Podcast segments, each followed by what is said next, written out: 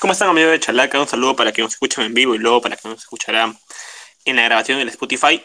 Siguiendo las líneas, en algún momento hablaban en extenso Roberto, Juan Rodrigo, eh, de, cómo se define el clausura.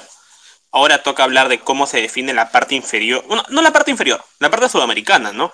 La parte de media tabla. Que, ya tiene dos vueltas asegurados, que son los de Vallejo, y bueno, prácticamente asegurado el universitario pero que luego le sigue todo, todo un colchón de equipos que también quieren ese cupo, ¿no? Está Cienciano, está Soyana, el mismo Grau, que hoy también se metió en la pelea por dicho cupo sudamericana, y está Binacional, ¿no? Está Binacional que hoy goleó a una Vallejo que se quedó ya sin, sin chances de poder clasificar a la Copa Libertadores. Una Vallejo que hoy le costó el trajín en Juliaca, se vio a más de uno con, con la lengua afuera, ¿no? Y que además de, de costarle el trajín, también a Chemo Solar también le costó el replanteo, ¿no? Replanteó con Silva, con, con, Alejandro Ramírez, este, pero tampoco les, les resultó replanteo. Y un binacional haciendo valer lo que se ha dicho en todo el año, que es que en casa se hace fuerte, en casa te sofoca, en casa te, te impregna un ritmo intenso, y hoy consiguió la goleada. Este, incluso Wilmar Valencia, cuando, cuando Binacional iba dando 2 por 0, quería aún más, ¿no? Se enojó con más de un jugador porque él consideraba que el 2 a 0 no le bastaba. Y tiene razón, ¿no? Estando en un grupo tan, tan ajustado entre Cienciano, Suyana, Grau y Nacional, la diferencia de goles se torna importantísima para, para con la clasificación. En ese space me va a acompañar Diego Morales. Diego, ¿qué tal? Eh, Binacional me parece que hizo los deberes, creo que termina siendo superior en todas las líneas. Y un Vallejo que, bueno, lo intentó en el primer tiempo, ¿no? Por ahí con Noroño, un poco con Vélez, pero que luego en la segunda mitad creo que se quedó sin aire y sin ideas. Sí, mm, sí, dentro de lo que, dentro del partido de la victoria 3 a 0 de Binacional, me parece que eh, uno de los factores más importantes que tuvo el equipo de Wilmar Valencia fue el desarrollo del juego por las bandas, en donde siempre se encuentra el desequilibrio de Jack Durán y también el día de hoy se vio, se vio mucho el trabajo más que todo eh, de, de presión alta, ya que la Vallejo siempre suele ser un equipo que intenta salir jugando, en el que, en el que intenta salir con Ascuez intenta salir con Garcés y en este partido creo que le costó demasiado. Em, el, el cuadro poeta es un equipo que siempre, siempre intenta, intenta este juego elaborado, intentar este, jugar desde el inicio, y, pero hay partidos en los que eh, nunca, o bueno, este, las, las circunstancias eh, mm, no, no te, te obligan a cambiar ese libreto y la Vallejo es un equipo que siempre lo mantiene a pesar de esto y creo que esa es una de las grandes consecuencias y que le ha permitido a Binacional como que acomodarse mucho mejor en el partido y aprovechar mucho mejor esos espacios dejados por los errores, por el margen de error era amplio dentro de, de esas equivocaciones y más aún si tienes a, a Andy Polar y a Jack Durán en, en las bandas y me parece que el trabajo de Janio Posito arriba también fue muy muy importante, ya que le permitía tener, es era mucho más estático y daba una mayor referencia a estos dos para que pudieran generarle problemas a la, línea ofensiva, a la línea de tres de, de la Vallejo. Así es, ¿no? Binacional trepó mucho por derecha con Ojeda, de muy, muy participativo en el primer tiempo, en el segundo, Jair Céspedes, bueno, Jair Céspedes tampoco es que haya sumado mucho al ataque, no, no se proyectó bastante. Eh, lo de la primera línea de volantes, tanto Auber como Gamero, bien. Pero mucho mejor ahí, mucho mejor aún, entre Crespo, Durán y Polar. ¿No? Eh, Crespo eh, solía pedir la pelota muy, atrás, casi al medio campo se le pedía a Auber. Para de ahí en más, él, él crear. y bueno, Durán muy, muy participativo por derecha, y Polar, que Polar en el primer tiempo eh, habrá rematado el arco unas seis veces mínimamente para, para exigir a grados, ¿no? Lo exigía, lo exigía, lo exigía, y ya era sabido que Durán siempre hacía la misma jugada, que se enganchara para adentro, para el medio y luego sacar el derechazo. Pese a que esto era sabido, eh, los de la Vallejo no referenciaban, o al menos no lo tenías muy referenciado. Y bueno, Graus tuvo que sacar más de una.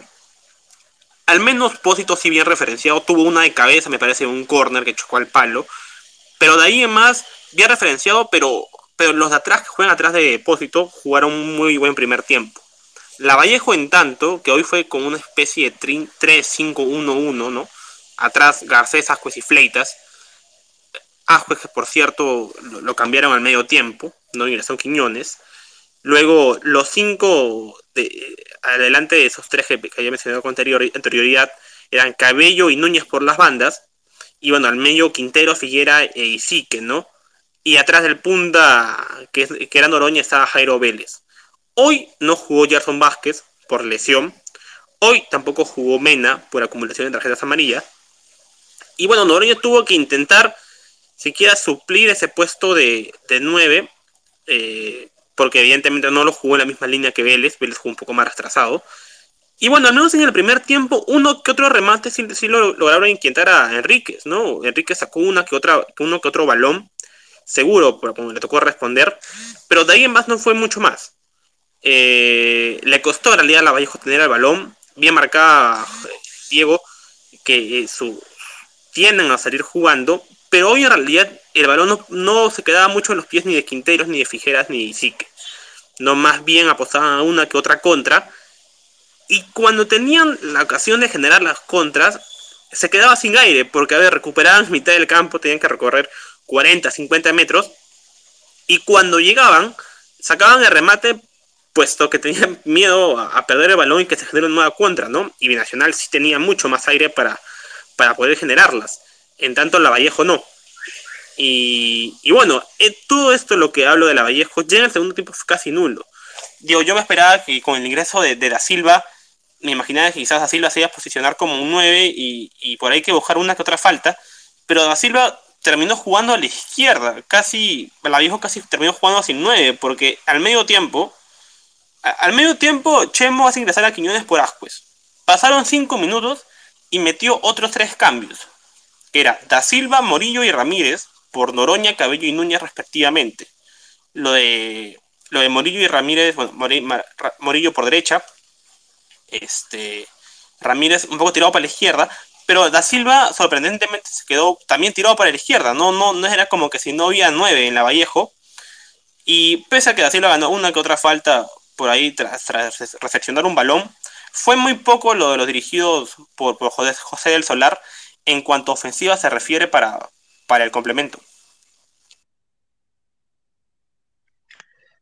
Así es, eh, se, vio un trabajo dentro, de, dentro del cabe del Vallejo muy, mm, muy, muy limitado, más, más que todo por las ausencias que tuvo y también por la falta de por falta de tal vez un replanteo mucho mm, que podría que podría ser mejor manejado y que también podría haber eh, influenciado mucho más en el trámite del partido.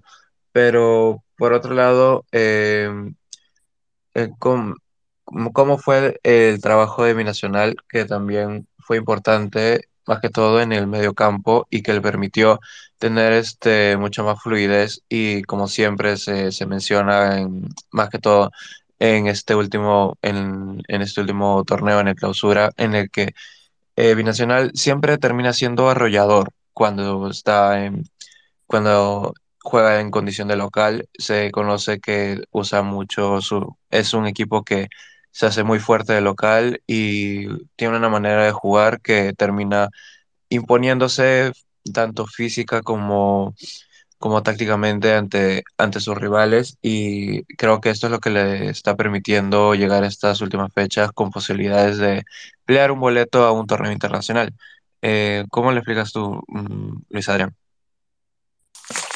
No, sí, tal cual. esa es la explicación en cómo, a ver, en cómo Binacional se, se ganó el la Sudamericana y cómo en Vallejo también, pese a que muchos se quedaron con la imagen de, del partido ante Alianza Lima este, y la gran labor que hicieron para preparar dicho partido, de ahí en más no se ha visto la misma, el mismo planteamiento para afrontar los siguientes, ¿no? Empató con la San Martín. Hoy hubo escaso replanteo, ¿no? Se prescindió de Arroyo eh, en el primer tiempo, se prescindió de Da Silva, se prescindió de Ramírez, sumados a, a la ausencia de Mena y Vázquez. Y, y, vuelvo y repito, ¿no? O sea, yo, se entendía que la Vallejo no pueda, se quede sin aire en el primer tiempo, este, pero en el segundo fue, fue casi nulo su, su poder ofensivo.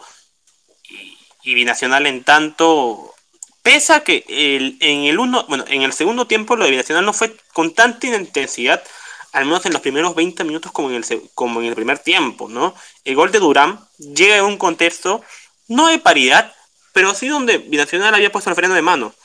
Durán, tras un córner de Gina, tiene tiempo, espacio y, todo lo necesario como para rematar, es un golazo, el bote, el contrabote en el suelo, ayuda para que Grados, para que Grados no pueda, no pueda atajarlo. Y el tanto fulminador de Alejandro Opósito también es una descripción de cómo terminó la Vallejo en defensa.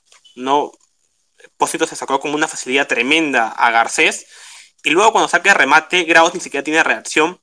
Entiendo yo también porque había, había sido exigido durante todo el partido. Comentaba que en el primer tiempo lo, lo, lo ganaba a quemarropa más de una vez. Y bueno, ya para el segundo también se quedó sin fuerzas. Y Nacional aprovechó. Y sobre todo aprovecha Diego porque esa zona de, de Copa Sudamericana está muy apretada, ¿no? O sea, ahorita están empatados tres equipos con, con 54 puntos, que son Cienciano, Alianza Atlético y, y Binacional, los cuatro con 54. Atlético Grau tiene 55 porque le ganó a Melgar, pero de estos cuatro equipos que me he mencionado, tan solamente dos, tan solamente dos, van a acceder a, estos dos cupos pendientes de Copa Sudamericana. Y el Future eh, tampoco o sea, e, es complicado de todas maneras, porque recordemos que Grau, Grau tiene que descansar. O sea, Grau ya, ya quemó, ya completó sus partidos y en la última fecha descansa. En tanto, a Alianza Atlético le toca visitar a Melgar, partido más que complicado, eh, en lo que de momento sería el domingo a las 3 de la tarde. Luego, Binacional eh, enfrentaría a Stein en Jaén, luego también partido a las 3 de la tarde. Y Cienciano enfrentaría a otro equipo también descendido, que sería la San Martín, el mismo domingo a las 3 de la tarde. No sé, encuentro que seguramente entiendo yo que sería en Villa El Salvador. No, es por eso que estos encuentros de, de, Sudamericana también arrastran a lo de la punta de clausura. ¿Por qué? Porque al Suyana jugar, perdón, al Alianza Atlético jugar con Melgar y Melgar jugarse el clausura y acumulado, arrastra a Alianza Lima y arrastra a Cristal, teniendo en total el domingo cinco partidos en simultáneo, ¿no? Los cinco a las 3 de la tarde, eh, en lo cual será una gran jornada. Pero volviendo a lo que comentaba, Diego, ¿tú, tú cuál, qué escenario lo ves más, más factible? O al menos más, más fácil, ¿no? Creería yo que si Enciano enfrentando a San Martín y Binacional a Stein, dos equipos ya descendidos, lo tienen un poco más servido, quizás, ¿no? Sí, parece que entre esos equipos se va a dar la posibilidad de poder tentar o luchar este, los últimos dos boletos a la Copa Sudamericana, más que todo por el trabajo que, que han venido haciendo sus rivales y lamentablemente para los intereses de estos dos eh, ya se encuentran descendidos. Me parece que Cienciano con lo que hizo en la primera parte del año y también con el tema regular que también pudo eh, rescatar en esta segunda parte en el clausura, me parece que eh, es uno del- es el candidato más fuerte a, tener este, a ganarse uno de esos cupos y para mí el último estaría entre los últimos tres equipos que serían Binacional y los otros dos. Me parece que eh, el que más se está quedando relegado sería Atlético Grau porque ya no depende de sí mismo, ya ya gastó todas sus oportunidades que, que ha tenido y,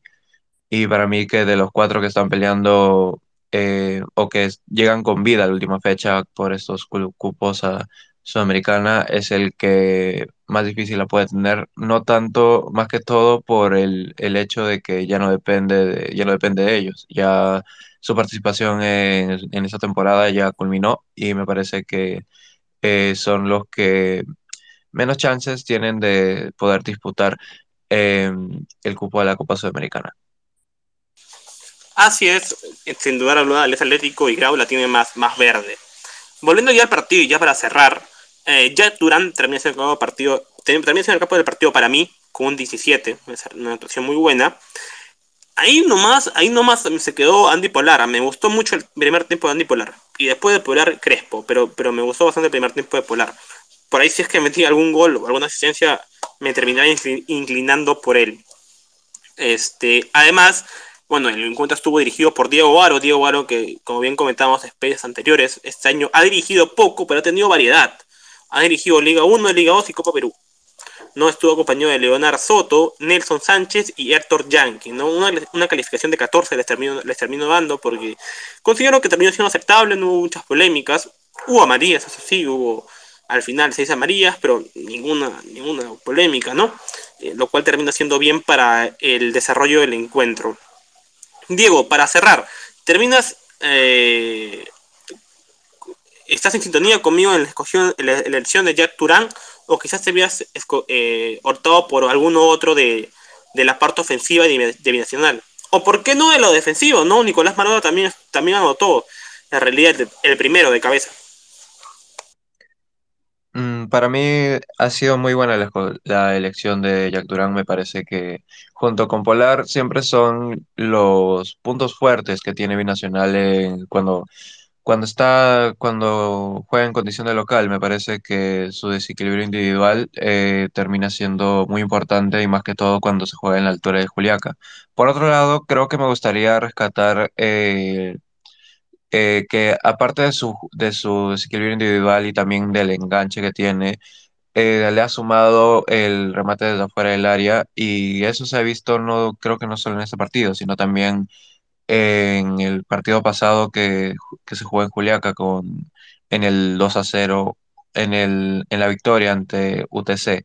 Creo que eh, está mejorando, le ha sumado a su juego este aspecto y me parece que se está notando, se está notando que se ha convertido en una pieza fundamental para este binacional que está, está a punto de pelear una Copa Sudamericana y que también puede ser importante de lo que, para lo que se avecina a Binacional en la última fecha. Ok, muchas gracias a los que nos han escuchado, a los que nos escucharán luego.